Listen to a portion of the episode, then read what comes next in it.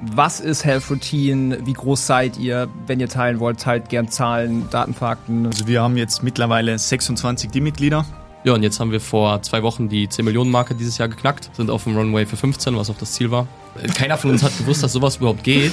Wir sind seit April bei Amazon. Amazon ist auch gut mitgewachsen. Das haben anscheinend auch ein paar Leute mitbekommen und dachten sich halt, da lassen sie sich nicht lumpen. Also zum einen gibt es viele äh, Asiaten, die auf die, Idee, auf die Idee gekommen sind, ähm, ein Produkt mit sehr ähnlichem Design zu launchen unter dem gleichen Namen. Also fast, fast eins zu eins. Also ja, auf gut Deutsch uns zu kopieren. Wir, wir haben eine Person gehabt, die, ähm, die hat sehr fleißig bei uns bestellt und ähm, haben halt dann letzte Woche bemerkt, bei Amazon, also der Amazon-Umsatz ist halt total runtergegangen.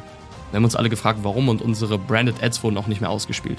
Haben dann halt irgendwann gesehen, dass auf unserem Listing nicht mehr unser Produkt verkauft wird, sondern von einem anderen Anbieter das Produkt verkauft wird. Ähm, aber halt nicht, nicht, nicht wir selber waren, sondern halt ein Reseller war. Wenn du deinen Online-Shop auf das nächste Level bringen willst, dann bist du hier im Ecom Secrets Podcast genau richtig. Denn ich lüfte die Geheimnisse und Insider-Informationen der erfolgreichsten B2C-Brands, sodass du mehr Wachstum und Gewinn mit deinem Online-Shop erzielst und vor allen Dingen dir eine erfolgreiche Marke aufbaust. In der heutigen Episode habe ich zwei wundervolle Gründer am Start. Und zwar den Felix und den Dominik von Health Routine. Wir werden Deep Dive machen in die Brand. Was ist auch so ein bisschen die Backstory? Super erfolgreiche Brand. Wir werden gleich ein bisschen auch so Zahlen sagen, damit ihr so ein bisschen Feeling habt, ähm, um was hier geht. Ich habe einige Fragen vorbereitet. Ich freue mich mega, dass ihr den ganzen Weg aus Innsbruck hierher gefahren seid. Und äh, ja, erstmal herzlich willkommen. Wie geht's euch? Vielen Dank für die Einladung. Uns geht's hervorragend. Wir sind froh, hier zu sein. Genau so ist es. Vielen Dank für die Einladung. Sehr cool. Ähm, zum Start für die Zuschauer ist immer ganz spannend. Ich meine, ihr seid jetzt, wie alt seid ihr? Mitte 20? 28. 22. Okay. Ich fühle mich immer so alt, wenn ich 35 bin hier. Ähm, ihr seid ja relativ junge Gründer, in Anführungszeichen, und super erfolgreich. Ähm, wie habt ihr es dahin geschafft? Was ist so die Backstory bei euch? Möchtest du mal reinstarten? Ja. Also wir haben eine ziemlich lange Journey jetzt mittlerweile hinter uns. Ich versuche so kurz wie möglich zu halten. Angefangen hat das Ganze mit, mit der ersten Brand, die Vomiva hieß, wo wir übrigens ja auch schon zusammengearbeitet haben. Und die Brand war am Ende des Tages auch dafür da, dass wir als Gründerteam zusammengefunden haben. Also wir sind zu viert, Daniela, Luca, Felix und ich. Und aus meiner Sicht war das auch ja mit einer der Hauptgründe, dieses starke Gründerteam, dass wir heute da stehen, wo wir stehen. Mhm. Möchtet ihr so ein bisschen erzählen, was, was auf dieser Reise alles passiert ist? Also, was habt ihr alles gegründet? Was habt ihr alles probiert? Was hat vielleicht auch nicht so gut funktioniert? ich glaube, ihr habt viele Learnings gemacht, oder? Ja, tatsächlich. Ähm, ich würde mal übernehmen an der Stelle. Also, Vomiva war auf jeden Fall ein spannender Case. Ähm, wir sind ähm, ja 2019 gestartet, waren dann ähm, eine Zeit lang so ein bisschen im, im Blindflug, weil wir nicht wussten, okay, was ist überhaupt wichtig, worauf sollen wir achten? Also, so wie das ist halt, so wie das halt ist, wenn man startet und ähm, haben uns dann extern ein bisschen Hilfe geholt in Form von Beratung. Ähm, sind gemeinsam nach Barcelona geflogen zu Chris Ertel damals und Shoutout. Shoutout an Chris. Guter Junge. Und äh, definitiv und haben da so ein bisschen gelernt, wie das Facebook Ads Game funktioniert. Und 2020 war dann ein ziemlich spannendes Jahr, weil es fing Corona an im März 2020 und wir haben mit Vomiva Fitness Equipment für Frauen verkauft fürs Home Gym, was natürlich zu der Zeit ein sehr guter Product Market Fit war, weil die Gyms haben zugemacht, die Leute wollten trotzdem irgendwo trainieren. Und ähm, ja, das hat uns in dem Sinne ganz gut in die Karten gespielt, dass es tatsächlich so war, dass ähm, von einem auf den anderen Tag, als damals hieß, okay, es gibt einen Lockdown, ging der Umsatz auf einmal fünf bis zehnfach in die Höhe bei gleichem Adspend. Glaube ich. Und wir dachten uns so, okay, was ist jetzt los? Wir dachten, wir hätten das, das Game durchgespielt und Ja. äh, ab jetzt geht's nur noch steil hoch. Ähm, ja, Disclaimer, so war es nicht. ähm, das Jahr war, ja, war sehr lehrreich. Also wir haben das Jahr tatsächlich ganz gut eigentlich mitgenommen, haben aber gemerkt, okay, es ist natürlich, es geht nicht nur um die Acquisition am Ende, sondern es geht auch darum, dass Kunden, die gewonnen wurden, dass man die halt auch nurtured Ja. und du dementsprechend halt auch äh, aus der Retention was rausholst. Ja. Und das war halt bei uns so der Punkt, wir hatten halt keine Verbrauchsprodukte. Ähm, die Kunden waren mit den Produkten an sich super happy, aber wenn du halt so ein Equipment-Set einmal hast, dann brauchst du es halt nicht nochmal. Und dann ähm, schenkst du es vielleicht noch einer Freundin, empfiehlst es mal weiter, aber alles in allem ist es schon schwer, die Kunden wieder und wieder zu gewinnen. Und das haben wir dann halt auch gemerkt. Dann hat sich das Jahr, ja, das Jahr ist vorübergegangen, ging auch recht schnell vorbei. Und dann war es 2021 so, dass der Lockdown halt auch irgendwann vorbei war wieder. Und dementsprechend hat sich der Product Market Fit auch wieder gewendet. Dann kam iOS 14 noch dazu, sprich die Acquisition wurde sowieso schwieriger. Ja. Und ähm, Low Retention, steigen, also steigende CPAs dazu, ist eine schwere Kombination. Absolut. Und ähm, ja, dann haben wir halt irgendwie alles probiert, um uns, um uns irgendwie damit über Wasser zu halten und uns zu retten. Äh, das war ja auch damals unser erster Kontakt, wo wir dann 2021 mit Vomiva noch zusammengearbeitet haben, wo ihr nochmal richtig tief in die Creatives reingegangen seid, alles rausgeholt habt, was irgendwie geht. Ja. Und ähm, wir einfach gemerkt haben, okay, ähm, allein durch die Retention, die halt kaum vorhanden war, ist es halt schwierig, wirklich das Ganze langfristig ja, fortzuführen. Das ist super spannend, dass du sagst, weil dieses, dieser, diese Umstand, der sich geändert hat, dass die Leute wieder ins Gym gehen können. Krass, das hat ja, Ja. eigentlich echt. Also das Marketing war das gleiche. Ja. Ähm, das war auch ein großes Learning von der Brand halt. Du kannst noch so gutes Marketing machen, wenn der Product Market Fit halt nicht wirklich da ist, dann ja, machst du dir das Leben sehr schwer. Wie habt ihr euch da so gefühlt? Super. Nee, ich glaube, ich glaub, was hier auch noch wichtig ist zu erwähnen, die Zusammenarbeit zwischen uns. Weil ihr habt uns ja damals wirklich ja, sehr offen und ehrlich kommuniziert, hey Leute, wir glauben da nicht wirklich dran. Äh, Ihr solltet euch euch vielleicht ja, mal anschauen, ob, ob vielleicht woanders noch eine Tür aufgeht wieder. Ja. Und das war für uns damals schon wahrscheinlich sogar eines der wichtigsten Learnings. Ja. Krass. Nicht zu lange dranbleiben und einfach dann wieder schauen, ja, wo ist die nächste Tür, wo wir durchgehen können. Ja. Ich meine, es ist von unserer Seite auch immer schwierig, sowas zu sagen, weil wir haben da wahrscheinlich auch hunderte an Creatives wahrscheinlich ausprobiert Ja. davor. Aber irgendwann kommt man zu dem Erkenntnis so, hey, hm, irgendwas hat sich geändert und äh, Es ist super wichtig, dann das auch ehrlich zu kommunizieren, weil es Absolut. war ja de facto so. absolut. Ja. So, das waren dann so die ersten E-Commerce-Erfahrungen. Genau, also wir hatten zwischenzeitlich noch eine andere Brand äh, im Skincare-Bereich. Okay. War auch eine grandiose Idee, ohne Skincare-Erfahrung und ähm, eine Skincare-erfahrene Wir Person haben an ein Bord. bisschen einen Höhenflug bekommen. Ja, richtig. Also das war damals zur Vomiva-Zeit, wo es halt gut lief. Ja. Dachten wir uns, also wir wussten schon von Anfang an, dass Retention wichtig ist und dass wir es mit Vomiva schwer haben werden. Mhm. Und dann dachten wir, ja, kein Problem, machen wir eine andere Brand noch nebenbei. Skincare-Bereich, Verbrauchsprodukte, die Leute kommen immer wieder. Ähm, wir dachten, okay, alles, alles, was wir jetzt irgendwie machen, wird am Ende funktionieren. Ja. Ähm, haben ja einen mittel fünfstelligen Betrag in Ware gesteckt, weil wir dachten, okay, wir wissen schon, wie wir das Zeug wieder loskriegen. Das Problem da war halt, ähm, wir hatten absolut keinen keinen USP in den Produkten, auch kein USP in der Marke selber. Ja. Und die Produkte waren an sich, die waren, die waren in Ordnung, die waren jetzt nicht schlecht, aber sie hatten halt nichts, was sie besonders gemacht hat. Du hast die gleichen Produkte wahrscheinlich im DM bekommen von halbwegs etablierten Marken für ein Drittel vom Preis. Ja, Ähm, da haben die Klassiker. Leute recht wenig Grund gesehen, dann bei uns zu kaufen. absolut. Und ähm, auch da wieder das Learning gewesen. Also wir sind ähm, im November 2020 gelauncht und haben das Ding zwei Monate später wieder eingestampft, Ja. weil uns klar war, okay, äh, wir haben dieses Learning jetzt gemacht. Sunk Cost Fallacy an der Stelle, das werden wir jetzt eh wieder nicht rauskriegen, was wir, was wir rein investiert haben. Da macht es keinen Sinn, sich an Dingen festzuhalten, die ähm, an einem sinkenden Schiff quasi festzuhalten. Ja. Hundertprozentig. Ja. Kann ich so unterschreiben, ja. Ja. Auch öfters schon die Erfahrung gemacht in meinem Leben. ja, dann ist es wichtig, einfach daraus seine Learnings zu ziehen und dann halt den nächsten Schritt zu gehen. Ja. Und da gibt es auch direkt noch ein zweites wichtiges Learning. Ich glaube, ja, was für uns auf jeden Fall ein Gamechanger war, nicht von Anfang an versuchen, Produkte und Marken fertig zu denken, Ja. sondern einfach mal mit einem MVP rausgehen, schauen, ob der Markt das annimmt und dann kannst du immer noch die Marken, ja, die Markenwerte, das Design und so weiter nachziehen. Richtig.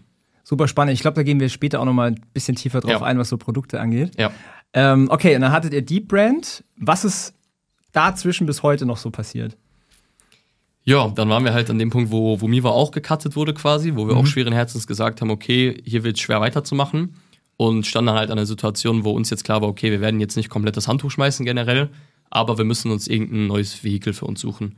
Und ähm, das bringt uns dann zu dem Punkt, den Domi gerade angeschnitten hat. Wir haben halt die Learnings gesammelt. Ja. Okay, wir brauchen Produkte, die halt die Leute wieder kaufen, wo wir eine Retention haben, die ein Problem lösen, weil das macht die Acquisition wieder einfacher. Und es ist wichtig, das ganze Lean zu testen. Also, dass wir quasi ein MVP haben und erstmal rausgehen und gucken, ob Leute das Produkt kaufen. Und wie du schon gesagt hast, danach kann man sich immer noch Gedanken machen, Voll. wie man da eine Brand drumherum aufzieht. So, Ja. Und viele machen den Weg halt andersrum, kann natürlich funktionieren, ähm, aber es ist natürlich immer ein, ein großes Quäntchen Glück dabei. Ähm, weil Sehr, sehr, gut, sehr, sehr, sehr viel Glück, ja, ja. genauso gut kann es dann halt in die Hose gehen, haben wir halt selber gemerkt. Absolut. Ja, und das war uns dann halt klar. Und dann haben wir viele, ja, viel Produktrecherche gemacht, viel analysiert, was potenziell spannende Märkte sind. Und ähm, ja, sind so quasi zu, zu Health Routine gekommen. Also Health Routine hieß damals noch nicht so, weil wie gesagt, die Marke haben wir danach entwickelt. Ja. Wie hieß es dann da? Also habt ihr irgendwie. Äh, Jonel Care hieß das erste Produkt. Also Okay. es war ein Nagelpflegeprodukt, wo wir Okay. gemerkt haben, okay, der Markt ist spannend dafür. Und wo wir das Ganze dann wirklich sehr MVP-technisch angetestet haben, wo wir nicht groß in Waren vorher investiert haben, Mhm. sondern halt einfach mal einen Prototypen in Anführungsstrichen gebaut haben. Eine Produktseite und einfach Genau, ein Dummy. richtig. Mhm. Richtig. Einfach mal einen Dummy gebaut haben, um zu gucken, okay, wie sieht der Markt aus? Geht da was? Die, die Story dazwischen ist, glaube ich, auch recht spannend Ja, und kann viele sich, verrückte Dinge passiert. kann sich auch vielleicht der ein oder andere ein wichtiges Learning, Learning draus, ähm, draus ziehen. Wir hatten ja seit dem oder bei dem Cut, was Vomiva betrifft, als ich auch ehrlich gesagt habe, hey Leute, bringt nichts, ich würde sagen, drei, vier Monate dazwischen, wo wir gefühlt ja, 100 Produkte ausprobiert haben. Ja. Und wir saßen dann gemeinsam in Innsbruck in einem Airbnb. Felix war auch da. Und dann hat er gemeint, hey Leute, ich habe vor ein paar Jahren schon mal ein Nagelpflegeprodukt gedropshippt. Und so ging wirklich ein, ein schnelles Rad irgendwie los, dass wir gesagt haben, hey, lasst uns das vielleicht sogar selber produzieren, mhm. weil Daniela aus unserem Gründerteam hat früher schon ein bisschen so rumexperimentiert, gemeinsam mit ihrer Mama ein bisschen Kosmetik hergestellt. Dann ist die ja am gleichen Wochenende nach Südtirol reingefahren, hat ein MVP erstellt und vier Wochen später, glaube ich, sind wir mit dem online gegangen und ja, am Ende des Tages war der Nailcare Pen das Produkt, mhm. was uns wieder auf Spur gebracht hat. Den Durchbruch. Ja. ja. Krass. Ja. Jetzt hast du vorhin gesagt, okay, USP. Habt ihr dann jetzt mit euren Produkten irgendwelche USP entwickeln können? Habt ihr das Produkt besser gemacht? Habt ihr irgendwelche Probleme gelöst, was andere Produkte hatten? Wie, wie habt ihr das so gemacht? Alles Mögliche eigentlich. Also ich glaube, da gibt es verschiedene Punkte, wie man sich, ähm, wie man sich als Marke differenzieren kann. Ähm, wir haben in jedem Produkt, also wir stellen, also alle unsere Produkte sind entweder selber hergestellt oder haben zumindest eigene Rezepturen. Mhm. Sprich, ähm, sind schon mal unterschiedlich zu denen, die am Markt sind. Und dann ist es natürlich auch am Ende eine Marketing-Sache, diese Sachen auch dementsprechend rüberzubringen. Ähm, am Ende des Tages hast du besonders im, also sind ja sowohl im Kosmetik- als auch im Nahrungsergänzungsmittelbereich, beides aber halt mit, mit Health-Bezug. Und in beiden Märkten hast du am Ende viele Produkte, die White Label sind, wo Leute auf mhm. bestehende Sachen zurückgreifen und das halt nur übers Marketing differenzieren. Das machen wir nicht. Also mhm. alle unsere Produkte unterscheiden sich auch wirklich von den Rezepturen. Ähm, nichtsdestotrotz ist natürlich wichtig, das auch übers Marketing rüberzubringen und auch als, als Company eine gewisse Philosophie zu entwickeln, was auch die, die Firma ein bisschen differenziert. Ja. Dazu glaube ich auch ein bisschen was zu erzählen, ja. oder? Ja, einfach die, die ganzheitliche Herangehensweise an das Ganze. Logisch, Marketing und Performance Marketing ist am Ende des Tages immer an der ersten Stelle, würde ich sagen, weil du Operations und Finance natürlich erst nachher brauchst. Und was natürlich auch direkt in unserem Namen steckt, Routine. Wir mhm. wollen quasi um jedes Produkt so eine Routine rumbauen, weil eine Routine ist einfach ja, gibt einem ein Stück weit immer ein bisschen Gelassenheit und Stärke mit. Und unser Ziel ist auch, dass wir mit diesen Routinen es schaffen, dass die Kunden einfach eine direkte Verbindung zu unserer Brand haben. Ist ja auch super gut für die Retention. Also genau. wenn du etwas in deine Routine integrierst und du machst genau. es schon Richtig. halbwegs unterbewusst, ja. dann kaufst ja. du auch immer wieder das Produkt nach. Ja. Also super smart. Es macht aus jeder Sicht irgendwie Sinn. Mhm. Also, weil auch gesundheitlich, wenn du irgendwas verändern möchtest, dann musst du halt langfristig am Ball bleiben. Also es gibt halt, also die Leute wünschen sich halt immer die Wunderpille, die du einmal einwirfst und dann ist alles gelöst. Schnell und einfach. Schnell und einfach, ja. Value Equation, Alex ja. Hormozy. Ne? genau, kann, Shoutout. Ja. ich weiß nicht, was ich ja falls er zuhört. Ne? ähm, ja, aber dann ist eine Routine halt genau das, was Absolut. für die Kunden sinnvoll ist und was uns natürlich aus Retention-Sicht auch in die Hände spielt, klar. Absolut, ja. ja. Wollen wir vielleicht mal kurz für die Zuschauer und Zuhörer ähm, so ein bisschen rauszoomen? Was ist Health Routine? Wie groß seid ihr? Wenn ihr teilen wollt, teilt gern Zahlen, Datenfakten, Mitarbeiteranzahl, whatever. Ja. Dass sie so ein bisschen ein Gefühl bekommen, okay, was macht ihr so? Ja, sehr, sehr gerne.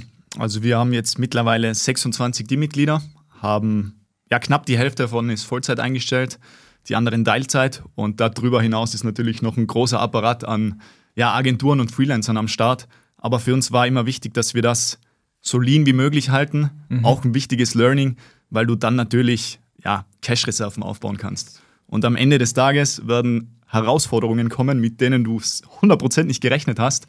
Und da wird das Geld einfach benötigt. Also kein Lambo gekauft. Nein, auf keinen Fall. Nein. Okay. Aber Stichwort der Bodenständigkeit ist uns auf jeden Fall auch sehr, sehr ja, wichtig. Sehr ja. Ja. Was vielleicht auch noch wichtig ist zu den Teammitgliedern, was, was uns halt ein bisschen von den meisten E-Com-Brands unterscheidet. Wir haben sowohl die Logistik komplett in-house als auch mhm. Teile der Produktion. Sprich, wir haben nochmal einen Teamapparat, den die meisten halt nicht haben, der bei uns ja. darauf entfällt. Sogar viele Leute, die darauf entfallen. Großteils von Ja, richtig. Ähm, was uns aber margentechnisch trotzdem in die Hände spielt mhm. und was uns natürlich mehr Flexibilität gibt. Smart. Ja. Macht die Firma auch wertvoller. Genau, richtig. Absolut. Insofern, ähm, ja, funktioniert das auf jeden Fall und da gibt es auch äh, soweit erstmal keine Ambition, das irgendwie zu ändern. Uh, never change a winning system, würde ich sagen. So ist es. Ja, und jetzt haben wir vor zwei Wochen die 10 Millionen Marke dieses Jahr geknackt. Glückwunsch. Dankeschön. Sind auf dem Runway für 15, was auch das Ziel war. Ja. Und ähm, ja, sind eigentlich ganz gut auf Kurs für dieses Jahr. Nochmal kurz zurückblickend, wann habt ihr gestartet mit der Brand? Ziemlich genau zwei Jahre, also im September 2021. War ein wilder Ritt, ja. Ja, wenn man das damals, also das damals war noch keine Brand, das war ja, halt ein, ja, das MVP-Produkt mit einem anderen Markennamen. Also den Markennamen haben wir, glaube ich, tatsächlich letztes Jahr im April oder Mai. Ja, genau, April, ja. Ähm, eingeführt, aber ich würde das andere schon erweitert unter die Marke fassen, das ist zwei Jahre her. Ja, ja, ja. Super spannend, wenn man einfach mal reflektiert. Ich weiß nicht, ob ihr mal die Google-Suche gemacht habt, wie viele Unternehmen in Deutschland über 10 Millionen Euro machen. 1,5 Prozent. Ja. Ja, krass. Ähm, und ihr habt das einfach in anderthalb Jahren, zwei Jahren hier aufgebaut. Ja. Knapp zwei Jahre, ja. Un also unfassbar eigentlich. Ja, Danke. genau, genau wie du sagst. Ist ein bisschen surreal für uns auch. Ja. Ja. und sich das auch vor Augen zu führen, ist am Ende schon, schon sehr wichtig. Ja. Ja. Gibt es bei euch Produkte? Ja, wie viele Produkte habt ihr insgesamt? Wie viele SKUs? 13 Stück? 13? ja. Ja, wir haben, wir haben natürlich noch ein paar Bundles dazu, aber einzelne Produkte haben wir 13 aktuell. Ja. Gibt es so ein Produkt, wo ihr sagt, okay, auf das seid ihr mega stolz drauf? Ist wahrscheinlich das für, Na für Nagel oder das war so der Durchbruch? Ja, ja. Absolut. Also ist eh ganz klar, unser Nail Care Pen ist einfach einer unserer Bestseller und hat für uns nochmal einen sehr emotionalen hohen Wert, weil wir standen damals vor dieser Wand, wo wir nicht wirklich wussten, wie es weitergeht. Und der Impuls da von Felix damals war einfach extrem wichtig. Und das, das Rad, was dann ins Laufen gekommen ist, ja, hat uns am Ende, ich würde schon sagen, den Arsch gerettet. Aha. Und mit dem Produkt haben wir dann auch so viel Cashflow generieren können, dass wir neue Produkte ins Boot holen können ja. und dass wir auch eine neue Produktkategorie eröffnen konnten mit den Supplements. Wollt ihr uns da so ein bisschen reinholen? Was, was verkauft ihr alles? Jo, gerne. Also wir haben halt einmal die kosmetische Spalte, da fällt halt sowas wie der Nailcare Pen runter. Ähm, und auf der anderen Seite die Supplements, also zur Unterstützung des Körpers von innen heraus.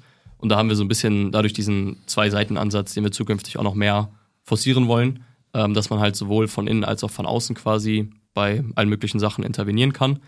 Ähm, Nailcare Pen hat damals alles gestartet, da war uns aber klar, okay, wir wollen jetzt keine, wir wollen jetzt nicht Your Nailcare bleiben, Genau. sondern wollen halt eine Gesundheitsmarke um Routinen aufbauen. Und da war uns klar, da sollten wir vom Portfolio dann noch ein bisschen breiter gehen. Ähm, haben dann verschiedene, ja, verschiedene Bereiche angetestet, also verschiedene Kategorien im Supplement-Bereich.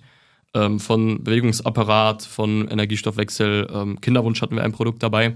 Sprich, alle möglichen Kategorien, jetzt ohne roten Faden wirklich, sondern einfach, um für uns selber zu gucken, wo soll die Reise eigentlich hingehen.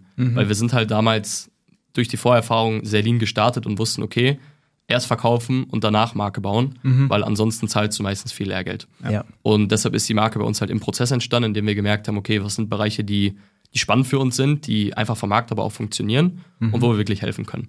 Und so hat sich das Produktportfolio eigentlich auch entwickelt. Also sind jetzt gerade auch in einem Rebranding-Prozess, ähm, um das Ganze nochmal besser, um die Produkte aufzubauen, die wir jetzt wirklich als, als Bestseller, als Winner ähm, identifiziert haben und wo wir zukünftig auch noch weiter reingehen. Ja.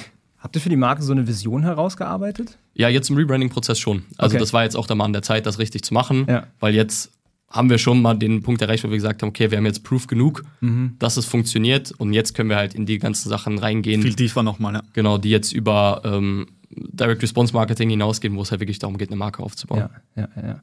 Wo würdet ihr sagen, ich meine, ihr habt jetzt einen Raketenstart hingelegt, einfach mal so.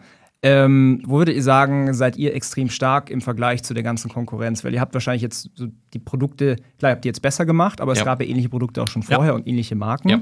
Wo denkt ihr, seid ihr einfach viel besser? Ist, eine, ist eine Frage, die jetzt immer häufiger kommt. Ja. Logisch, die Produkte gibt es natürlich in, in einer ähnlichen Form immer schon am Markt. So, so die Raketenwissenschaft ist es dann nicht, was wir Ja. raushauen. Ähm, ich unterscheide es gern in Frontend und Backend. Am Ende des Tages im Frontend ist alles, was auch ja, die Mitbewerber quasi kopieren können. Und wir haben ja vor eineinhalb Wochen einen Post rausgehauen zum Thema Copycats. Und das kannst du am Ende des Tages nicht wirklich verhindern. Ja. Und umso wichtiger ist das Backend. Und da gibt es für mich zwei mitentscheidende Punkte. Zum einen das Team. Also du musst es wirklich schaffen, ein Team zusammenzustellen, was ähnliche Werte vertritt und im besten Fall on top den eigenen, ja, ich möchte nicht sagen Sinn, aber schon ein bisschen so den Lebenszweck und, und den Drive mit dem vom Unternehmen verbinden können.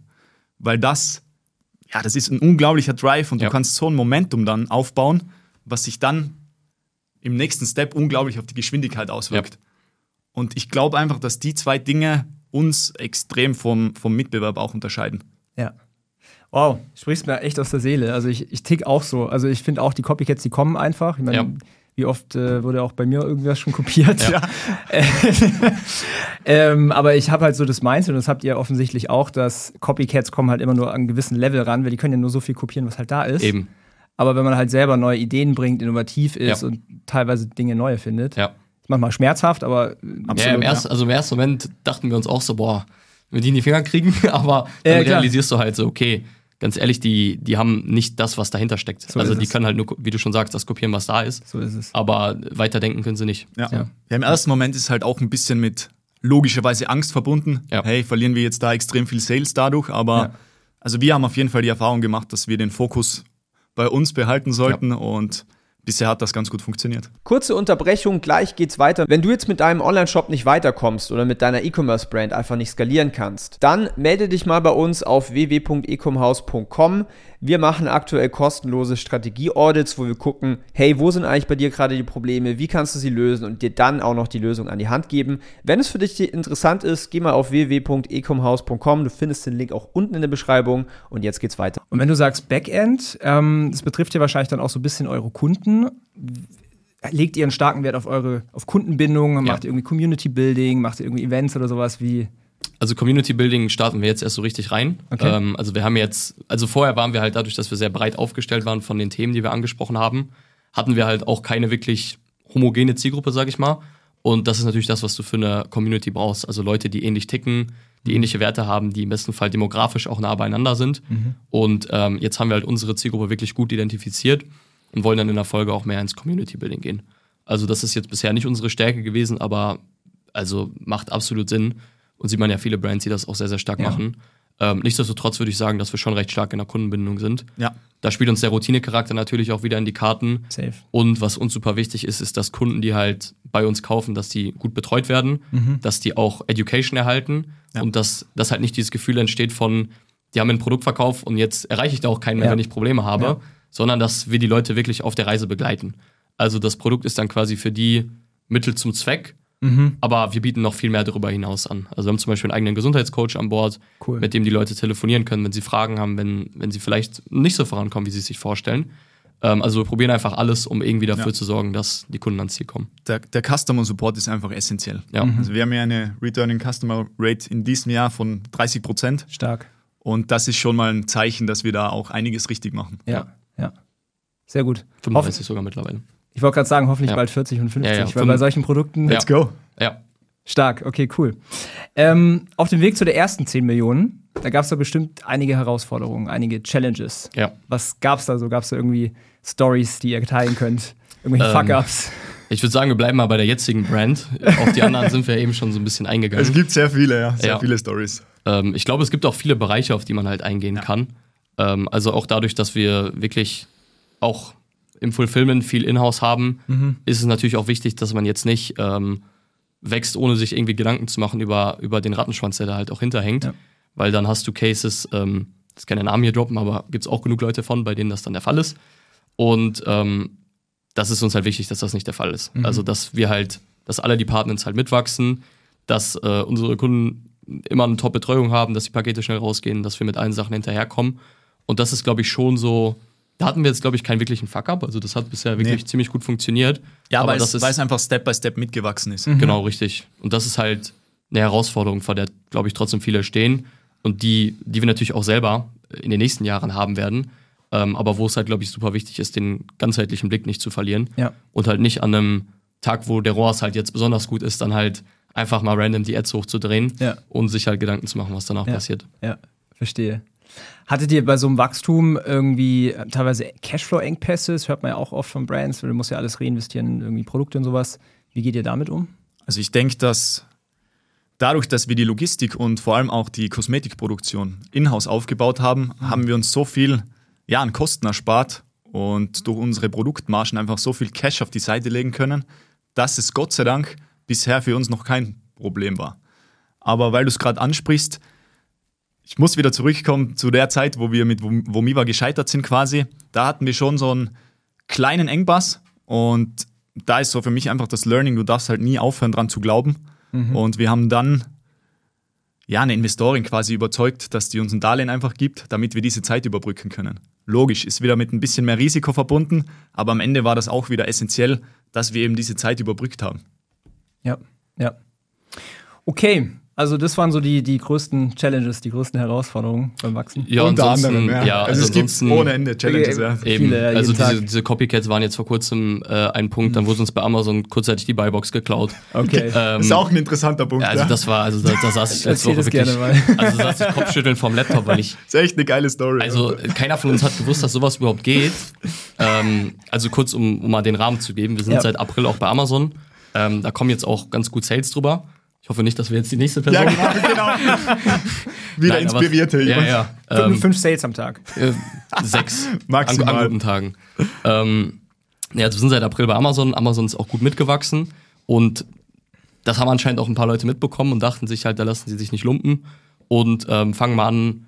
Äh, Also zum einen gibt es viele äh, Asiaten, die auf die, Idee, auf die Idee gekommen sind, ähm, ein Produkt mit sehr ähnlichem Design zu launchen unter dem gleichen Namen. Also fast, fast eins zu eins. Also ja, auf gut Deutsch uns zu kopieren. Ja. Ähm, wo natürlich ein paar Sales rübergehen von Kunden, die halt nicht so genau drauf geachtet haben, von wem jetzt die Werbung kam. Und dann gab es wirklich den Case von einer Person, die. äh, Können wir das erzählen ja, ne? Ja wir können es ja ein bisschen verbacken. Ja, genau, richtig. Also wir haben, Notfall müssen wir cutten. wir, wir haben eine Person gehabt, die, ähm, die hat sehr fleißig bei uns bestellt. Und Also es war, es war damals so ein bisschen suspekt, warum so Ja, viel ja. quasi eingekauft wird. Okay. Also eher Also- B2B, ja. Genau, richtig. Da haben wir halt schon gefragt, okay, hast du irgendwie, weiß ich nicht, eine Podologiepraxis, wo du die Produkte weiterverkaufen möchtest? War nicht der Fall. Wir haben Produkte verschickt und ähm, haben halt dann letzte Woche bemerkt, bei Amazon auf unserem Listing, also der Amazon-Umsatz halt total runtergegangen. Wir haben uns alle gefragt, warum und unsere Branded Ads wurden auch nicht mehr ausgespielt. Also diese Sponsored Products, Thema, ich bin selber nicht so der Amazon-Experte. Ähm, aber das war halt das Problem. Wir haben uns halt gefragt, woran liegt's? Und ähm, haben dann halt irgendwann gesehen, dass auf unserem Listing nicht mehr unser Produkt verkauft wird, sondern von einem anderen Anbieter das Produkt verkauft wird. Okay. Der halt auch den Health Protein Nail Care Pen anbietet, ähm, aber halt nicht, nicht, nicht wir selber waren, sondern halt ein Reseller war. Ja. Ähm, wo dann ein, zwei Wochen lang die ganzen Sales drüber geflossen sind und wo uns das halt irgendwann aufgefallen ist, dass die Sales halt nicht an uns gehen, sondern dass das über den Reseller läuft. Und ähm, ja, war ein großer Fuck-up, weil klar zum einen, oder was heißt großer Fuck-up, war, Wichtiges Learning auch wieder. war ein wichtiges Learning, dass sowas passieren kann, Ja. weil das war uns allen nicht klar. Bis dann ein Kollege ähm, geschrieben hat, hey, guck mal bitte bei Amazon rein. Stichwort Netzwerk, ja. Ja, wirklich. Ähm, ja, und dann haben wir es auch recht schnell fixen können, Mhm. äh, mit ein bisschen Hilfe von außen, aber war im ersten Moment schon ein kleiner Schreckmoment, dass sowas Das möglich ich. ist. Absolut, ja. Ja. Boah, krass. Aber habt ihr dann relativ schnell wieder fix? Ja, ja. Also ähm, wir sind ja jetzt gerade auch noch dran. Okay. Insofern, ähm, aber Ja. da haben wir jetzt eine Lösung für die Zukunft gefunden, dass sowas nicht passiert. Generell das Amazon-Thema wird immer ein bisschen präse- präsent Ja. sein. Ja, ja, ja. Ich Aber glaub, es- das wird nie ganz aufhören. Ne? Also war super wichtig für uns trotzdem den Schritt zu gehen. ja. Ähm, also hat sich, hat sich trotzdem gelohnt, auch wenn da einige Fuck-Ups zugehören. Krass. Also kurz zu dem Amazon-Thema. Ich habe einen, ähm, Freund, der hat seine Marke verkauft, der kommt aus Südtirol. Vielleicht kennt er den sogar. Fitness, äh, Fitnessbereich, ich, ich nenne Ja. jetzt nicht die Marke. Ähm, der hat auch immer Copycats gehabt auf Amazon, aber der hat ein Patent angemeldet und dann jeden Tag kam irgendwie Copycat und er hat nur das Patent eingereicht bei Amazon, dann war es wieder, das Listing Ja. war dann weg. Aber Ja. ist ein bisschen was anderes, als Ja. was ihr jetzt hattet. Ja, ja, funktioniert natürlich nur, wenn du wirklich ein Patent drauf hast. Ja. Dann Ja. müssen die das quasi schnell runternehmen. aber mal gucken, was wir da machen können. Genau. Gibt ja noch Möglichkeiten, ne? Wollen wir mal zurückgehen zum, ähm, zum Thema Erfolg der Marke? Ich meine, klar, Umsatz und Gewinn, das sind immer tolle Sachen, aber gibt es vielleicht noch weitere Sachen, wo ihr sagt, so messen wir den Erfolg der Marke? Zum Beispiel Kundenzufriedenheit oder sowas. Also Kundenzufriedenheit ist da ein sehr gutes Stichwort. Ähm, also ich glaube, wenn man sich unsere Bewertung anguckt, jetzt sei es im Shop, auf Trustpilot oder wo auch immer, dann sieht man das ziemlich gut. Und ähm, ich glaube, wenn du, also wenn, also es ist jetzt für uns so eine selbstverständliche Ja. Sache, ähm, wenn das halt nicht der Fall ist, dann fällt alles andere sowieso Yes. weg. Da kannst du das beste Marketing machen, da kannst du den besten Product Market Fit haben. Ist halt die Situation, in der die meisten Dropshipper sind. So, du Ja. hast halt irgendwie einen guten Markt gefunden, das muss man denen lassen, darin sind sie auch echt gut. Ja. Ähm, aber dann hast du halt alle drei Monate einen neuen Store oben, weil halt äh, das Customer Feedback für die Tonne ist. Absolut. Und äh, ich, also ich finde, Kundenzufriedenheit Ja. sollte jetzt selbstverständlich sein. Selbstverständlichkeit sein, ja. Ist so. Deswegen erwähne ich es nochmal. Ja. Gibt es noch andere Sachen, wo ihr sagt, okay, äh, wenn, wenn zum Beispiel, wenn wir das erreicht haben oder wenn diese KPIs stimmen, dann passt es mit der Marke, dann ist alles gut. Ich würde sagen, die Klassiker, so wie Returning Customer Rate, ja. Customer ja. Lifetime Value. Also, Also wenn einfach man die, halt- die Klassiker, ja, die muss man halt einfach im Auge behalten. Und wenn man auch sieht, dass die Dinge wachsen, Ja. das ist, glaube ich, auch wichtig. Also, weil ansonsten, wenn du dir jetzt eine, eine Zahl im Kopf setzt und sagst, wenn wir die erreicht haben, dann ist top, Ja. dann bleibst du halt irgendwann stehen. Ja. So, und da sollte, finde ich, schon die Ambition sein, dass man sich da halt immer verbessert, Ja. dass die Kohorten wiederkommen, dass der AOV steigt, dass der LTV, alles, was halt daraus folgt. Genau. Wie ist so mit eurem Team? Ist wahrscheinlich für euch, also für mich als Gründer macht es total viel Spaß, das Team wachsen zu sehen, also wie sie besser werden und Ja. Verantwortung übernehmen. Wie ist es bei Ja. euch?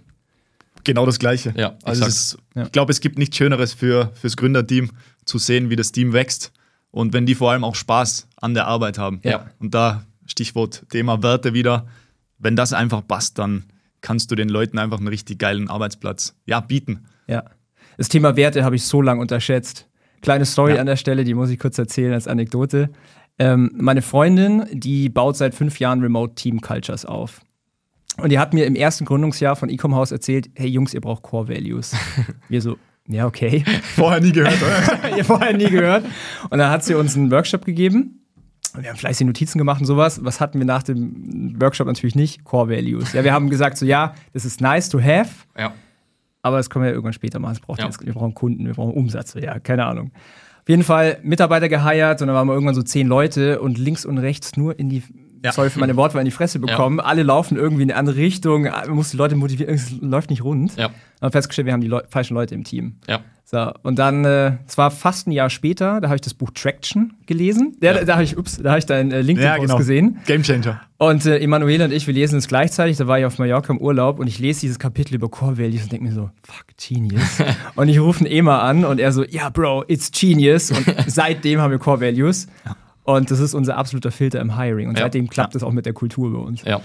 Das ist so Du ziehst dann einfach an einem Strang. Also Voll. du weißt, für alle, die die Ansichten sind halt einfach so, jeder hat die gleiche Ansicht auf die Voll. Ja. Ja. Also für mich ist das mit, mit einer der wichtigsten Punkte. Ja.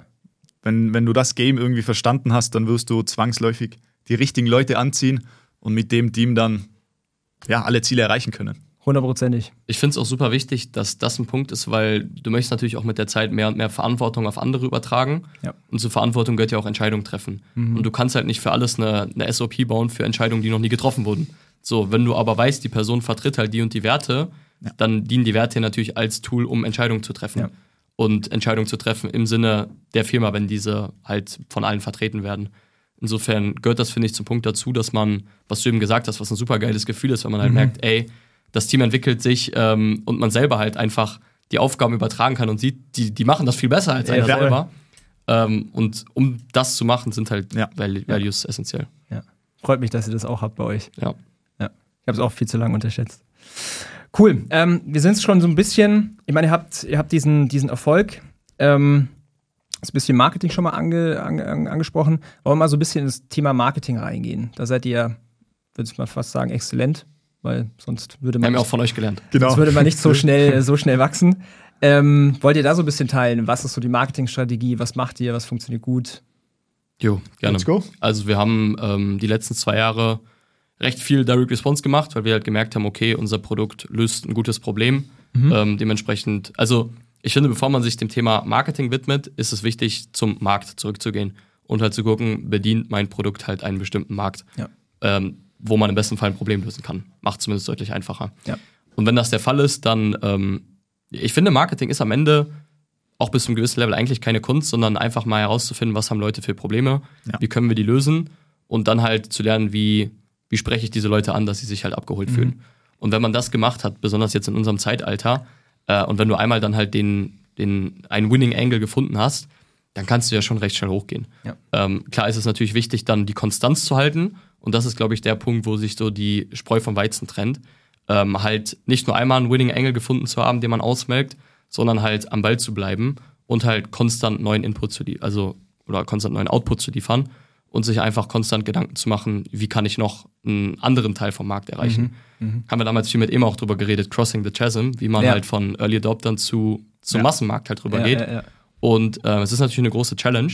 Und ich glaube, das ist auch ein Punkt, wo wir jetzt stehen, wo wir halt über die letzten zwei Jahre so die, die schnellen Märkte ganz gut erschlossen haben und jetzt halt auch tiefer in die Marke reingehen, um halt auch im Markt selber eine gewisse Präsenz zu schaffen für Leute, die halt einfach mehr Touchpoints brauchen. Und da gehört dann halt mal zu, ähm, von einzelnen Kanälen runterzugehen und aufhören, äh, auf einzelne Kanäle zu optimieren, sondern halt das, das größere Blick, äh, Ja. das größere Bild im Blick zu haben.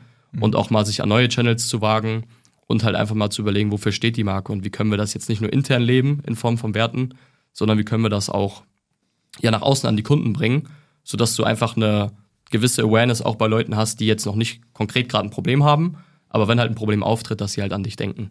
Ja. Und ich glaube, da ist es wichtig, dass man diese Evolution im Kopf hat, dass man weiß, okay, ich, ich muss nicht am Anfang eine super starke Marke sein, die jetzt jeder kennt und die krasse Werte hat, sondern am Anfang finde ich, was wichtig ist, einfach zu verkaufen und halt dem Unternehmen Run, also einfach eine Das Blut geben, den richtig das, Cashflow das, geben. das Blut geben, Ja. was das Einmal Unternehmen ins halt Laufen braucht. kommen einfach. ja, Und dann kann man sich halt weiterentwickeln und alle anderen Dinge reinbringen. ja. Wie wichtig war Meta? Sehr wichtig.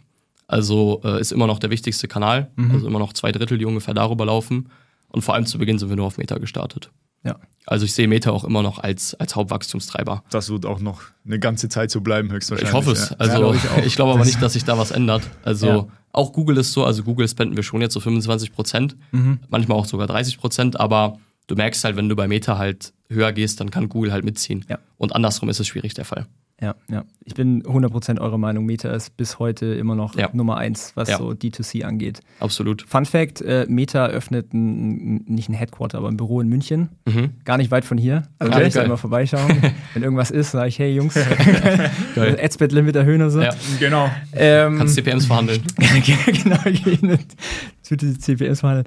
Ähm, okay, Meta, okay, habe ich soweit verstanden. Ähm, Influencer, E-Mail, TikTok, was ist so mit anderen Kanälen? Was macht er da so? Also TikTok haben wir ausprobiert, ist aber zu volatil. Also Mhm. läuft drei Tage gut und dann wieder gar nicht. Ähm, Native haben wir ausprobiert. Haben uns tatsächlich auch ein bisschen die Finger verbrannt. Okay. Ähm, auch wenn alle mal meinten, ey, Native, super Kanal für euch. Wäre ja ein prädestiniertes Produkt eigentlich. Sagt jeder. Hat bisher nicht geklappt. Mal gucken. Okay. Aber Ähm, wenn, wenn wieder genügend Zeit ist. Ja, also wenn, vielleicht starten wir nochmal einen zweiten Anlauf. Ja. Ähm, ansonsten klar, E-Mail-Marketing. Ähm, gut, ist jetzt kein Acquisition-Kanal, aber für Retention natürlich super wichtig.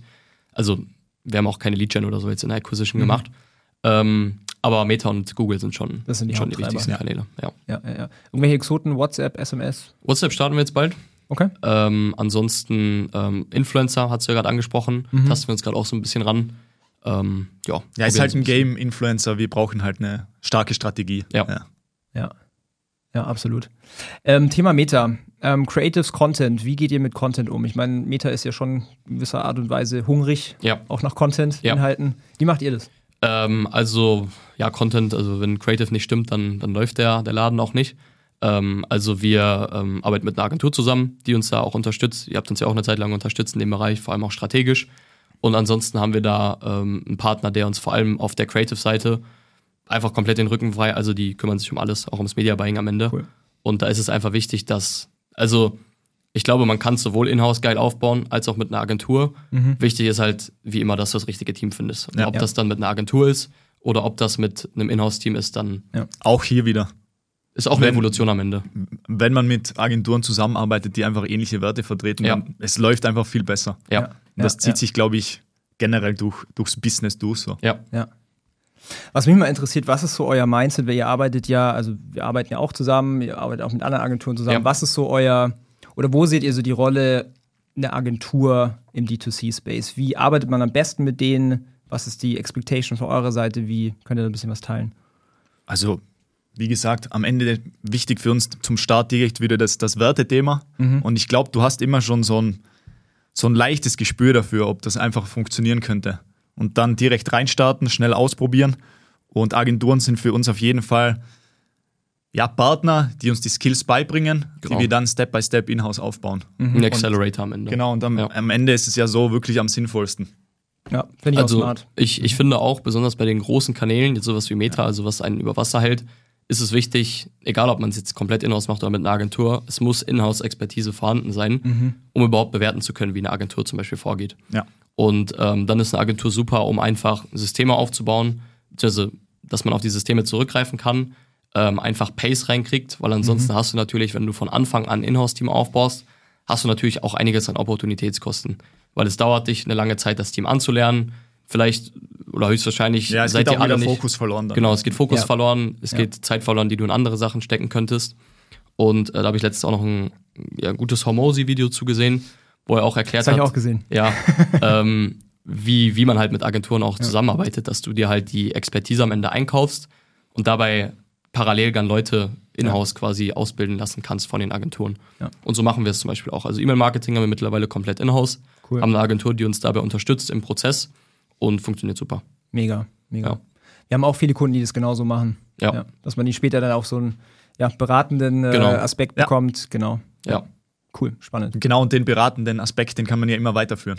Also Richtig. das ist ja das Absolut. Coole am Ende des Tages. Ja, Absolut. Ist auch wichtig, weil eine Agentur hat natürlich auch einen guten Ja. Überblick. Also so, du hast so. du Ja, viel breiter, viel Space, breiter, Genau. Ist so. Ja. Ja, ja. Also wir haben durch die ganze Bank alle Ad-Accounts. Ich weiß natürlich schon, was so Was gerade abgeht. Ja. was gerade abgeht und so. Also, ja. Okay, ähm, jetzt hast du gerade gesagt, wir haben euch, also wie bei Ecom House, vor allen Dingen mein Partner Emanuele, die haben euch ja, oder er hat euch sehr viel strategisch auch geholfen. Willst du da, oder könnt ihr da so ein bisschen ähm, drüber erzählen, wie hat es euch geholfen, eure Ziele zu erreichen? Was Ja. waren da so die Learnings? Jo, vielleicht nochmal kurze Story, wie wir uns Gerne. äh, überhaupt kennengelernt haben. Gerne, ja, hier. Äh, willst, willst du mal kurz die Story erzählen, als wir, als wir damals nach Serbien gefahren sind, in der Nacht- und Nebelaktion? Ja, let's go, let's go. Also wir hatten damals die Idee, dass wir ein Shooting in Serbien organisieren mit einer unserer Brands, sind dann runtergestartet und Felix ja, hat dann irgendwie so nach drei, vier Stunden gesagt, hey, lass uns mal Podcast von Daniel anhören. Und dann haben wir das, glaube ich, ja, sieben, acht Stunden angehört. Ja, Alle Und, Folgen. und, und, alle so, Folgen durch, ja. und damals schon gequatscht, hey, wäre sicher mal geil, wenn wir auch irgendwann da, da, da dabei sind. Und ja, jetzt sitzen wir hier und ist richtig, richtig cool. Und so, ja, haben wir eigentlich auch schon direkt die Verbindung zu dir gehabt, zu Ecom House generell. Und dann mit unserer ersten Brand, wo Mi war, ja, standen wir irgendwann auch bei, an so einem Punkt, wo wir selber nicht mehr wussten, okay, was könnte so der nächste Step sein? Wir waren irgendwie bei 50k und hatten so ein Plateau erreicht. Ja. Und dann haben wir euch angehauen. Dann ging es direkt, direkt ziemlich schnell los. Und dann ging es auch wieder direkt ziemlich schnell zu Ende, weil ihr gesagt habt, Leute, das macht keinen Sinn. Ja. Aber war geil. Also und, und was ich noch gern hervorheben möchte, von der kompletten Zusammenarbeit, die ja hauptsächlich Felix und, und Emanuele hatten, aus meiner Sicht sind es wirklich die, die kleinen Steps, auf die du gar nicht achtest. Ja, du hast es auch, glaube ich, zigmal in den Podcasts und so weiter angesprochen. Was kommt eigentlich, wenn jemand deinen Namen googelt? So? Was passiert, wenn jemand Health Root in Erfahrungen googelt? Ja, Und Das ja. sind halt so Kleinigkeiten, auf die achtest du am Anfang nicht. Yes. Aber am Ende, wenn du die umsetzt, ist es ein kompletter Gamechanger und dir denkst, denkst dir halt, warum haben wir das nicht schon viel früher? Das dauert auch zehn Minuten, das dann Ja, aufzunehmen. genau. Ja, es ist relativ easy. Ja. Aber du, du hast halt die Dinge Ja. nicht im Kopf und deswegen sind Agenturen am Ende so wichtig. Ja. Ja, das fand ich auch richtig geil in der Beratung mit euch immer. Also wir sind ja auf das Beratungsmodell umgeswitcht Genau. bei der neuen Brand dann. Und ähm, es war halt keine Beratung, wo wir jetzt aktiv nur mit Fragen auf euch zugegangen sind, Mhm. sondern es kam halt direkter Input immer. Also es war quasi wie so eine, so eine Roadmap, die, die dargelegt wurde und wo halt immer klar war, okay, also natürlich konnten wir eigene Fragen mit reinbringen. Klar. Haben wir auch zu Genüge gemacht, aber es war halt nicht so, dass, weil bei vielen Sachen, du hast ja so eine unbewusste Inkompetenz. Du weißt gar nicht, wie du gerade schon gesagt hast, was Mhm. Ja. du eigentlich noch machen solltest, was Ja. noch fehlt. Ja. Und auf diese Sachen dann hingewiesen zu werden, ist halt super wichtig. So dieser Und- wertvolle Blick von außen quasi. Genau, genau. richtig. Also das, das äh, hat, wir haben ja, wie du schon sagst, besonders mit Emanuele zusammengearbeitet. Mhm. Also es hat er extrem gut gemacht, sich halt in unsere Schuhe zu versetzen und halt zu sehen, okay, so, so sind die nächsten Steps. Ja, da geht auch sein, sein der investiert da sehr viel Herzblut. Also ich Ja. kenne ja dann immer die andere Ja. Seite, ja, und der ist da schon sehr passionate. Ja, das merkt man Absolut, auch. Also, ja. Das merkt man ja. Da geht er richtig ab. Ja. also schau da dann immer. Ich werde ihn auch in zwei Wochen auch hier sitzen haben. Ja, das wäre das erste Mal hier von einer, im richtigen Setup. Zeit wird's, hä? Zeit wird's und äh, vielleicht bekomme ich ihn dazu, dass wir auf Deutsch machen. Weißt? Oh, oder auf Italienisch. Ja, da bin ich raus. Ciao. cool, also erstmal vielen Dank für die Blumen. Ich hoffe, jetzt bin ich nicht so rot geworden hier vor der Kamera. Ähm, Produkte. Ja, wir haben in der Einleitung ja so ein bisschen äh, drüber gesprochen, Produktstrategie, wie ihr Produkte findet. Sollen wir da mal so ein bisschen Deep Dive machen? Wie geht ihr da vor? Natürlich alles, was ihr teilen wollt. Ihr wollt einen kompetitiven Advantage auch noch behalten. Ähm, Die aber Copycats kommen eh. Also, die Copycats kommen eh. Die können aber wir nicht verhindern. ja. gerne so ein bisschen, ähm, wie, wie findet ihr einen Markt? Wie validiert ihr einen Markt? Ähm, was ist ein richtiges Produkt? Wie geht Ja. ihr da so vor? ja. Felix, bevor du reinstartest, was auch noch ganz wichtig ist, ich glaube, dass am Ende des Tages schon die Produkte eher uns gefunden haben als wir Ja? die Produkte. Ja. Ja? Es war schon, schon groß, zum großen Teil einfach so, dass die Zielgruppe auch uns gefunden hat und wir darauf dann die Produkte gebaut haben. Aber das ist eigentlich schon ein guter Einstieg, Ja, den du genau, sagst. deswegen. weil- und jetzt ja. kannst du da hier richtig loslegen. Ja? Ja. Also es, es, es gibt bei uns natürlich immer zwei Seiten ähm, von der Produktentwicklung. Es gibt einmal die, die Marketing- und Marktseite Mhm. Und dann halt die Produktwirksamseite. Sehe ich aus wie ein Italiener hier. Wir üben schon mal. ähm, da ist es halt wichtig, dass man, dass wir beide Sachen abdecken. Ja. Ähm, da haben wir jetzt mittlerweile ähm, ja, ein Research-Team quasi, Mhm. wo wir halt ähm, in unserer eigenen Datenbank so aufgelistet haben, okay, welche Bereiche sind potenziell spannend, wo können wir auch, alle unsere Produkte sind ja natürlich, wo kann man natürlich intervenieren und Mhm. wo kann man natürlich weiterhelfen. Und da können wir dann darauf zugreifen und können halt gucken, wie sehen die verschiedenen Themenbereiche aus. Und ansonsten machen wir halt vorher gewisse Marktanalysen, wo wir mal schauen, okay, welche Märkte sind potenziell interessant. Dann ziehen wir aber mittlerweile viele Ideen auch einfach aus dem Kundenstamm. Also da ist es Schlau. auch wichtig, Ja, einfach schlau. mal mit den Kunden zu sprechen. Also das ist auch eigentlich total logisch. simpel, also, ja. Es liegt auf der Hand, aber Also- wir haben es lange nicht gesehen. Das Also, ist halt, glaube ich, das, wodurch so. man in der Online-Welt so dem, Ja. dazu verliert man den Bezug. Also es sind ja am Ende alles echte Menschen, die bei einem bestellen. Und das ist halt, klar, man kann sich das immer wieder hervorrufen, aber also man muss das auch machen, weil du hast halt nicht das wie bei einer Eisdiele, wo all deine Kunden halt Gesicht zu Gesicht kommen und mit denen du halt auch mal plauderst, Ja. sondern du hast am Ende anonyme E-Mail-Adressen gefühlt, die bei dir bestellen und da stecken ja echte Menschen hinter. Und wenn du mit diesen Menschen mal in Austausch trittst, dann lernst du halt extrem viel über die Ja. und lernst auch extrem viel über deren Probleme und über deren Wünsche. Und am Ende des Tages musst du dann einfach nur noch zuhören und dann dafür die entwickeln. richtigen Produkte bauen. Ja. Ja. Also am Ende ist es recht simpel. Klar ist es dann, glaube ich, wichtig, da in den Nuancen gut reinzuschauen. Also was zum Beispiel bei Produkten aus Marketing-Sicht immer stark ist, wenn es ein, ein visuelles Problem ist, ähm, um das mal zu teilen. Also wenn du halt Transformationsprozesse zeigen kannst, wenn du ein Problem hast, was natürlich auf gewisse Art und Weise emotional aufgeladen ist, Ja. weil dadurch ist der Pain größer. Aber das kannst du ja alles herausfinden, wenn du mit deinen Kunden sprichst. Und ich glaube, das ist da so das größte Learning, einfach zuzuhören und auf die Wünsche der Leute dann einzugehen. Ja, hundertprozentig. Ja, totally underrated. Ja. Ähm, noch was, das hast du vorhin auch gesagt, ähm, und da bin ich auch absolut d'accord. Das Thema ähm, Consumables oder Produkte, die leer gehen, Ja. Produkte, die man natürlich nachkaufen muss, ist ja eigentlich aus strategischer Sicht ein absoluter No-Brainer und No-Brainer, absoluter Game-Changer, sagen wir es mal so. Ja. Ähm, weil du tust ja so viel einfacher in der Kundenbindung und Customer Lifetime Value Ja. und alles. Habt ihr das im Vorfin also habt ihr das auch so beachtet oder war es auch ein Zufall? Das haben wir schon beachtet durch die Learnings bei der vorherigen Brand. Ja, ja, genau. Ja. So, das wäre ja wirklich extrem dumm, wenn wir das nicht beachtet hätten dann. Nach den ganzen Learnings, Ja. die wir machen durften. Also klar, es gibt auch erfolgreiche Brands, die jetzt keine Consumables haben. Aber, also es gibt, das, das finde ich immer der Punkt, es gibt auch dann Leute, ja, die sagen, ja, es gibt einen Liquid Death, die verkaufen Wasser und machen damit 100 Millionen im Jahr. Ähm, das ist halt ein One-in-a-Million-Case. Also, Ja. wenn man halt diese paar Checkboxen hat und weiß, okay, Consumable macht das Leben deutlich einfacher, Problemlösung macht das Leben deutlich einfacher. Man muss es sich ja nicht unnötig kompliziert machen. Also, es gibt genug andere Herausforderungen, die dann Ja, kommen und werden. es, es ist, halt, ist halt Fakt, wenn du Produkte raushaust, die am Ende auch die Erwartungen erfüllen und das noch Verbrauchsprodukte sind, freut sich halt der Lifetime Value. ja. Absolut. Ja. Thema Trends. Für euch ein Thema? Trends? Trends? Eher weniger. Würde ich auch nicht sagen. Sehr gut. Also jetzt vor allem nicht im Marketing. Ja. Ähm, also Trends hast du ja vor allem in der jüngeren Zielgruppe. ja. Also würde ich sagen, wir sprechen grundsätzlich eher eine eher ältere Zielgruppe an. Mhm. Insofern standen wir bisher auch noch nicht tanzen vor der Kamera. Genau. Auch wenn du das Ich, ich, gerne ich, machen würdest. ich gehe davon aus, dass das nicht passieren wird mit unserer Brand Health Routine. Ja. Vielleicht später irgendwann. Weil es gibt ja auch immer wieder Trends, was Produkte angeht. Ja. also ich glaube, das krasseste Beispiel ist wahrscheinlich so der Fidget Spinner. äh, darf jeder jetzt gerade mal auf Google Trends äh, suchen und dann richtig. diese, diese Richtig. Dinge anschauen. Ähm, weil da gibt es ja auch viele Brands, die quasi so den, den, den Trend reiten. Ja. So. Oder ich glaube, ein plakatives Beispiel ist wahrscheinlich die Moviva-Brand. Ja. Trend war, okay, Fitnessstudio ist closed, Ja. ich muss zu Hause was machen. Ja, genau. ja. Und dann war der Trend Trend ging wieder runter. vorbei. Richtig. Ähm, Du, du bist halt vom, also deine Unternehmenskurve ist dann halt so wie die Trendkurve. Genau. Es Genau. ist, ist halt sehr kurzfristig gedacht, Ja. das Ganze. Ja, ja. Habt ihr das dann mit Absicht auch gar nicht, also ihr seid dann wirklich rein und habt geguckt, okay, was sind Painpoint-Produkte? Ja. Gar nicht irgendwie, was könnten fortlaufende Trends Genau. sein oder Evergreen-Themen Ja. halt. Evergreen-Themen. Ja. Wachsende Märkte, ist das ein Thema? Gibt es Ja, immer schon. mehr Menschen Ja, ja. mit Nagelproblemen? Ja, absolut. wächst? Also Definitiv. gefühlt, gefühlt ohne Ende irgendwie Ja. so. Also Ja. das ist auch ein Markt, der gefühlt nicht gesättigt Ja, wird. genau. Also ähm, Gesundheit, es gibt eine steigende Awareness für das Thema. Ja. Äh, gleichzeitig werden die Leute trotzdem immer kranker.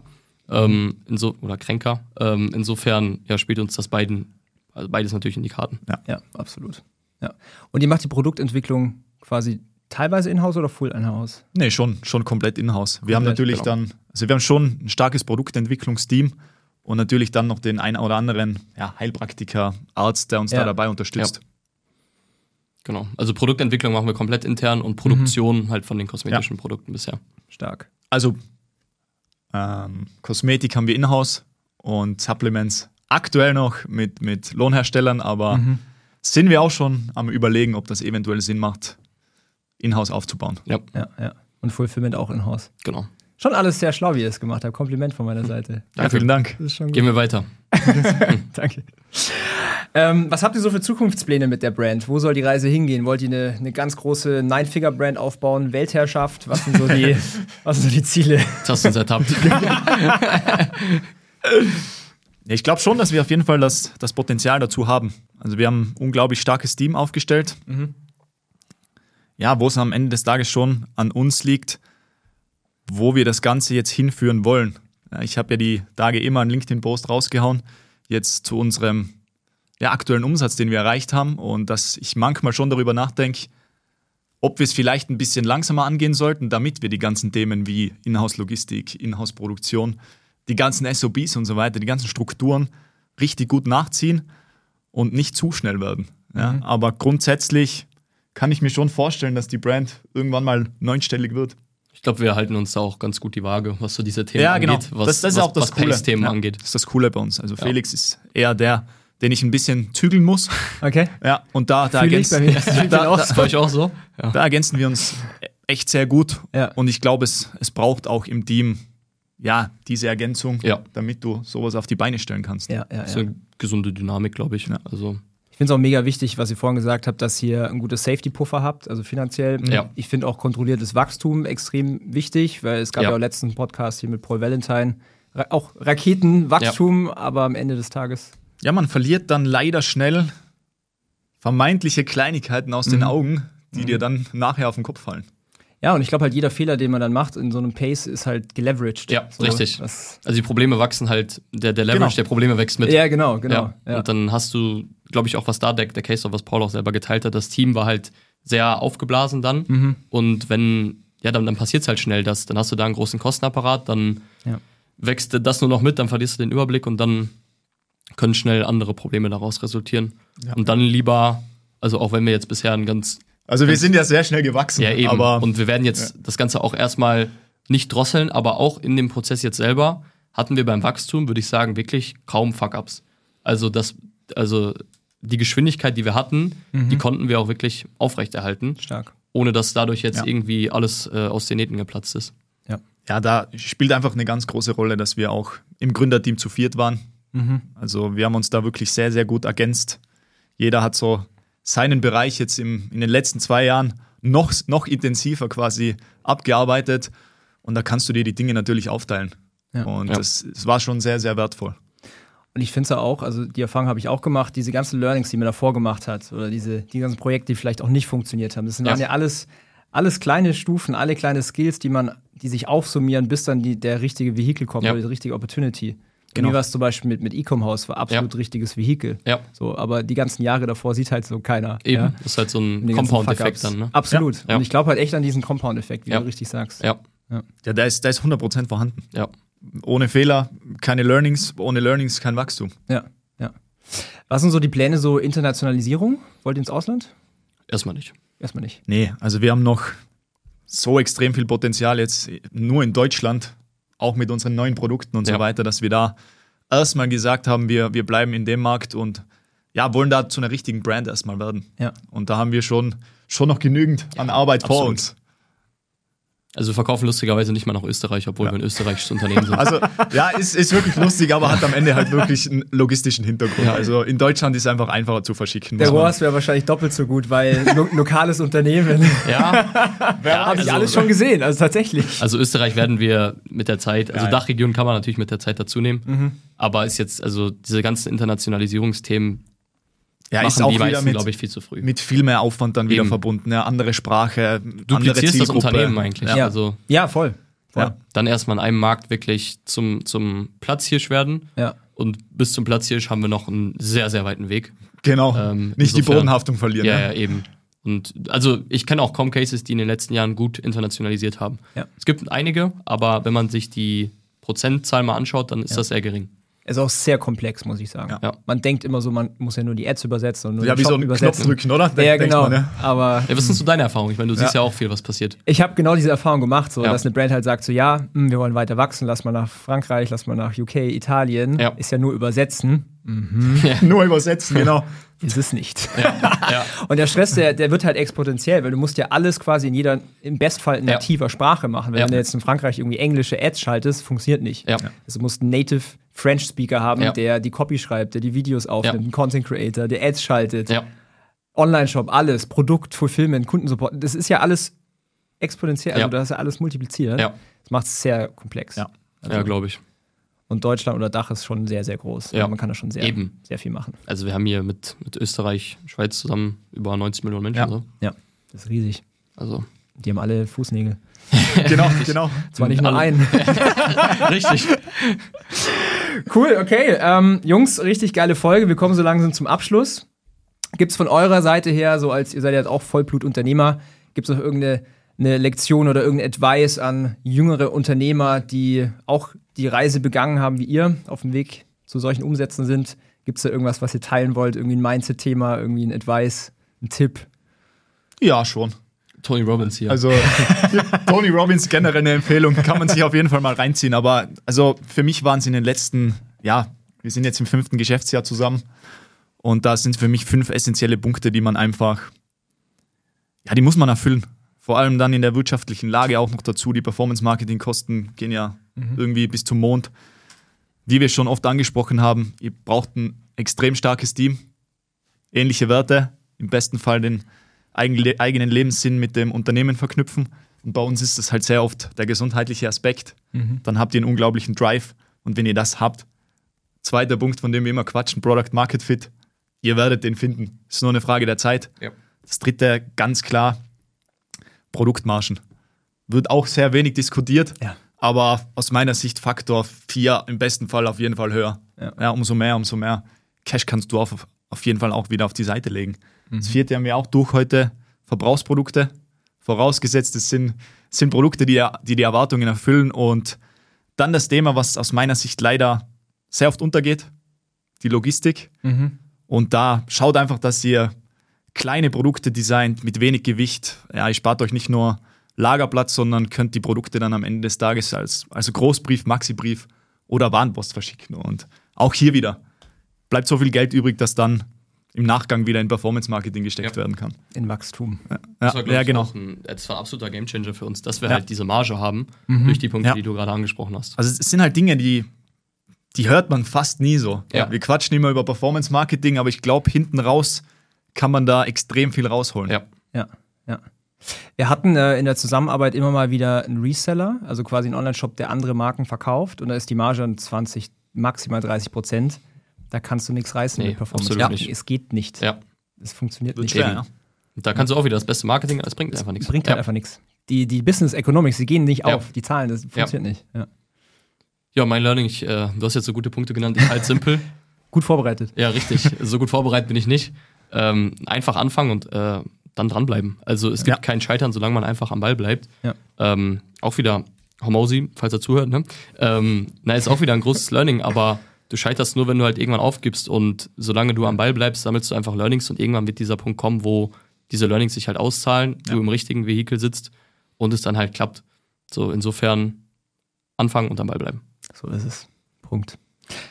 Vielen Dank für die Leute, die sich connecten wollen mit euch. Ihr seid super aktiv auf LinkedIn in letzter Zeit, sehe Ja. ich. Wir sind reingestartet. Seit ein paar Monaten. Ja, Zwei, eine, zwei, drei Monaten oder so. ja, ungefähr, ja. Ist so der Kanal, wo man euch am besten erreicht. Ja, definitiv. Also für alle, die jetzt hier zuschauen und zuhören, LinkedIn it is. LinkedIn it is, so sieht's aus. So ist es. Cool, Jungs, vielen, vielen Dank. Danke Stunde ist äh, ratzfatz vorbeigegangen. Mega geile Podcast-Episode. Haben wir im Kasten und ich sage vielen, vielen Dank. Danke für die Einladung. Danke auch, bis zum nächsten Mal. Wenn dir der Content hilft, deine Marke weiter auszubauen, deinen Online-Shop besser zu machen, deine Ads profitabler zu machen, dann lass unbedingt ein Abo da, wo du es jetzt gerade anschaust oder anhörst, diese Episode. Und ich wünsche dir jetzt ganz viel Erfolg.